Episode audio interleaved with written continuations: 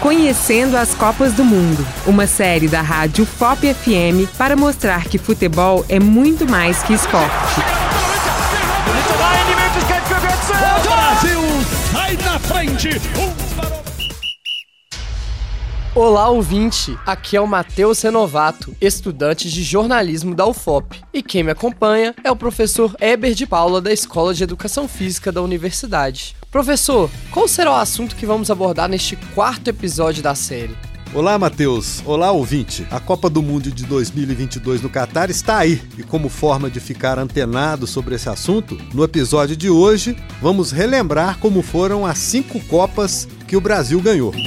Para começo de conversa, é sempre bom dizer que o Brasil é o único país do mundo que participou de todas as Copas desde a sua primeira edição. E já ganhamos cinco vezes o Mundial. Somos pentacampeões. A FIFA comanda todas as Copas do Mundo desde 1930. Mas, antes de 1930, a FIFA tentou criar um torneio mundial de futebol. Isso ocorreu a partir de 1909 essa tentativa ocorreu não com seleções, mas com clubes. Foi o troféu Thomas Lifton, disputado em Turim em 1909 e em 1911. E nesse torneio, ao invés de seleções nacionais, foram clubes de quatro países europeus que participaram: Inglaterra, Itália, Alemanha e Suíça. Esse torneio tinha nome Troféu Thomas Lifton, em homenagem ao empresário escocês que patrocinou e é citado pela FIFA como a primeira tentativa de que se tem notícia de se fazer uma Copa do Mundo. A partir do primeiro campeonato mundial de futebol do Uruguai, a organização feita pela FIFA passou a ser oficial e realizada de 4 em 4 anos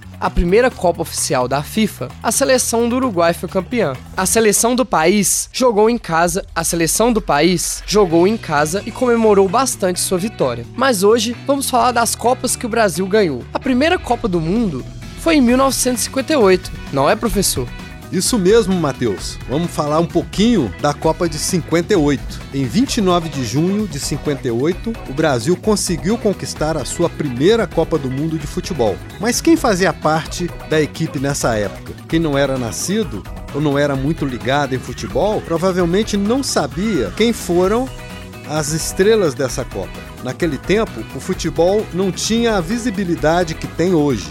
Então, os que gostam da história do futebol vão poder nos ajudar muito no episódio de hoje a relembrar nomes como Desorde, Dino Sani e Mauro, que eram os principais jogadores do Brasil naquele momento. O técnico da seleção era Vicente Feola e tinha como apoio o psicólogo João Carvalhais. Já o chefe da delegação brasileira era Paulo Machado de Carvalho. O título de 1958, além de ser o primeiro, foi considerado um dos mais importantes do futebol nacional.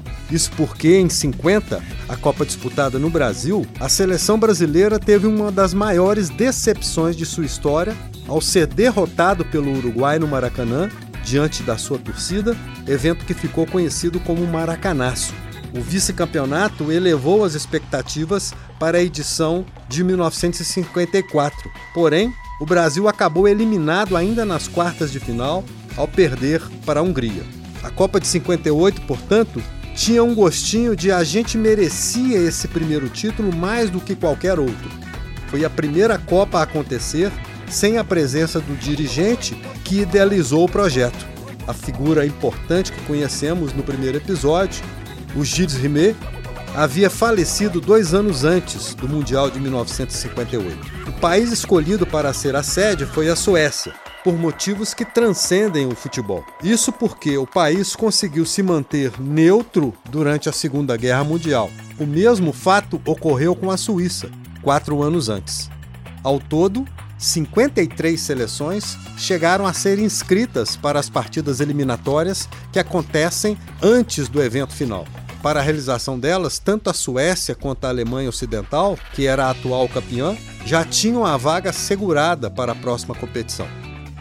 O Brasil, nessa primeira fase de eliminatórias, enfrentou a Venezuela e o Peru, mas os venezuelanos desistiram da etapa eliminatória. O Brasil iniciou a Copa do Mundo no grupo 4 da competição e tinha uma chave bastante difícil a ser batida, que era contra a Inglaterra e a União Soviética. A seleção então empatou com os ingleses em um placar de 0 a 0, sendo este o primeiro empate sem gols na história das Copas. Mas ao notar que aquela estratégia não dava muito certo, a equipe brasileira precisou fazer uma mudança radical. Por isso, Feola tirou Dino Sani, Joel e Mazola e no lugar entraram Zito, Garrincha e Pelé. Dessa maneira, com a nova equipe em campo, o Brasil conseguiu fazer uma goleada em cima da Suécia e levou a taça de campeão para casa. Maravilha, professor. A conversa está ótima. Falar das Copas que o Brasil ganhou deixa a gente mais animado. Depois de 58, veio a Copa de 1962. Essa o Brasil ganhou também, certo? Isso mesmo, Matheus.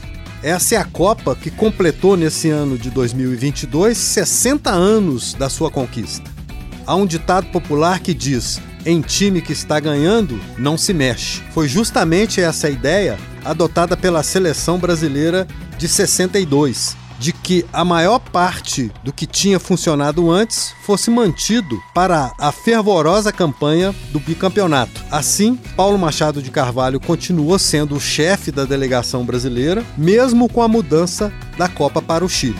Na comissão técnica houve mudanças. Vicente Feola foi substituído por Amoré Moreira, mas a maior parte do elenco campeão de 1958 foi mantida. Com essas informações, é possível avaliar de que dos 11 jogadores que atuaram na final anterior, apenas dois ficaram de fora do grupo que estreou no dia 30 de maio de 1962 contra o México. Nessa Copa, que foi realizada no Chile, houve um desfalque muito importante. Isto porque Pelé, o rei do futebol, consagrado na Copa de 58, se machucou e precisou deixar imediatamente a competição. Na ausência do rei, quem brilhou foi Mané Garrincha, que levou a seleção brasileira rumo ao apogeu. Conhecido como o gênio das pernas tortas, Garrincha tinha o futebol brasileiro em sua essência: dribles espetaculares e chute potente. Nessa Copa, Garrincha brilhou na ausência do Rei Pelé. A seleção enfrentou os seus adversários de igual para igual e levou a melhor na final contra a equipe da Tchecoslováquia. Para você que nos acompanha, sou Matheus Renovato e estou na companhia do professor Eber de Paula da Escola de Educação Física. Este é o quarto episódio da série Conhecendo as Copas do Mundo, uma série da Rádio Fop FM para mostrar que futebol é muito mais que um esporte. Professor Eber, chegou a hora de falar da Copa de 70. Para muitas pessoas, a melhor Copa de todos os tempos para o futebol brasileiro, certo? Verdade, Matheus. O coração até acelera. A Copa de 1970 no México é considerada por muitos a Copa com a melhor geração de jogadores brasileiros. Temos que lembrar que na Copa anterior, a de 1966, a seleção brasileira teve alguns anos seguidos de instabilidade. Foi um período com um número muito grande de trocas feitas.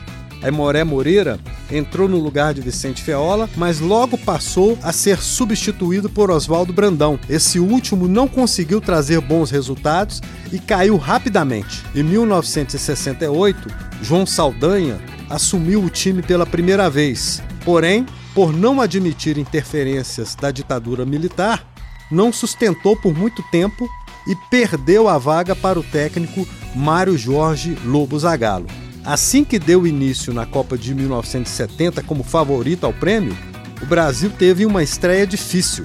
Isso porque, mesmo com a vitória, a equipe da Tchecoslováquia chegou a sair na frente no início do jogo, mas os craques Rivelino, Pelé e Jairzinho conseguiram virar o placar com a vitória do Brasil por 4 a 1. Essa partida contou com um dos lances mais bonitos da Copa, o chute de Pelé do meio do campo na tentativa de fazer o gol no goleiro Vitor, mas a bola passou a poucos centímetros da trave tcheca. Na grande final de 1970, Brasil e Itália disputaram o título mundial mais uma vez e também a grande chance de ser o primeiro tricampeão do mundo. Vale dizer que a Itália conhecida como Azurra, não estava em totais condições físicas para jogar a final contra o Brasil, porque no jogo anterior eles haviam enfrentado a Alemanha Ocidental de Beckenbauer, um dos maiores jogadores da história, e já estavam exaustos. O primeiro tempo terminou, no entanto, empatado para o desespero de todos, mas a agonia ia ser pior caso Pelé não tivesse aberto o placar.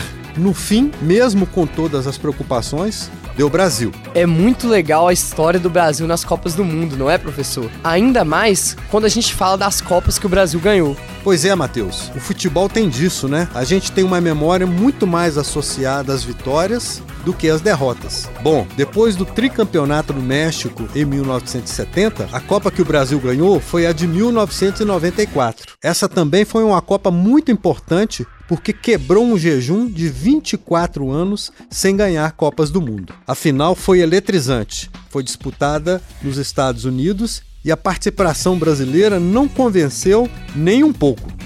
A seleção sofreu para passar pelas eliminatórias sul-americanas e a vaga só foi preenchida na última hora, no fim da rodada, que aconteceu contra o Uruguai no estádio do Maracanã, no Rio de Janeiro. Assim, sem apresentar um futebol bonito nos jogos das eliminatórias e também nos amistosos disputados fielmente, o Brasil chegou aos Estados Unidos bastante desanimado e sem expectativas de ganhar. Afinal, colocou frente a frente o Brasil e a Itália, que tinha o melhor jogador do mundo no momento, Roberto Baggio, Contudo, o Brasil de Romário e Bebeto era time igualmente envolvente. Aquela final ia dizer ao planeta quem seria o único país, até aquela data, a ganhar a Copa do Mundo quatro vezes. Ter bons jogadores no elenco não bastou para nenhum dos lados. O jogo terminou empatado, 0 a 0. A primeira final de Mundial sem gols. E tivemos a primeira Copa do Mundo da história a ser decidida nos pênaltis. Lembra daquele que era o melhor jogador do mundo naquele momento? Pois bem, foi ele quem errou o último pênalti da Azurra, o que fez com que a seleção brasileira se consagrasse campeã pela quarta vez e, evidentemente, entregou ao torcedor do Brasil novamente a fé na seleção. Professor, a última Copa do Mundo que o Brasil ganhou foi em 2002, sendo a quinta. Nenhum outro país tem tantos títulos mundiais, não é isso? É isso mesmo, Matheus. Mas não foi uma Copa fácil, não. Em 2001, um ano antes da única vitória na Copa do Mundo de 2002, o Brasil foi eliminado na Copa América de forma desastrosa e também passou por muitas dificuldades nas eliminatórias. A equipe se arrumou pouco a pouco, mas não deixou a torcida muito confiante de conquistar o pentacampeonato. Uma curiosidade, inclusive, é que o melhor jogador da seleção brasileira, Ronaldo Fenômeno, corria o risco de não disputar essa competição porque tinha uma lesão grave no joelho em que ele teve que fazer até mesmo cirurgia. O Brasil caiu no grupo C, grupo mais fraco que era formado por Turquia, Costa Rica e China. Dessa forma, o técnico Felipão teve ainda mais tempo para preparar a equipe para os verdadeiros confrontos. A final de 2002 foi um encontro épico e inédito entre dois gigantes do futebol mundial, Brasil e Alemanha.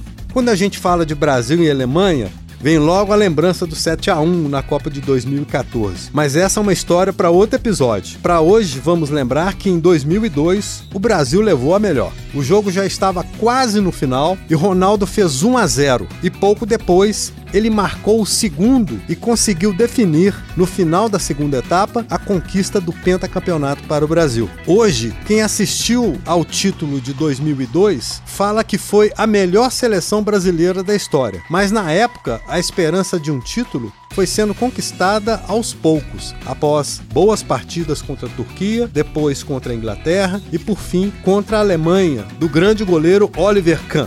Por coincidência ou não, foi após uma falha dele, após o chute de Rivaldo, que veio o gol de Ronaldo Fenômeno, que abriu o placar. Depois veio o segundo gol, já no finalzinho do jogo, que proporcionou ao Brasil o quinto título mundial. É, Matheus, foi bom relembrar os cinco títulos do Brasil nas Copas do Mundo.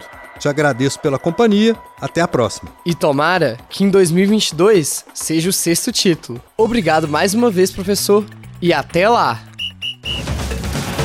Você acabou de ouvir Conhecendo as Copas do Mundo, uma série da Rádio FOP FM para mostrar que futebol é muito mais que um esporte. Apresentação: Éber Eustáquio de Paula e Matheus Renovato. Uma produção Rádio UFOP FM e Fundação de Educação, Artes e Cultura. Realização: Universidade Federal de Ouro Preto. O Brasil sai na frente! Die Mitte rein, die Möglichkeit für Götze.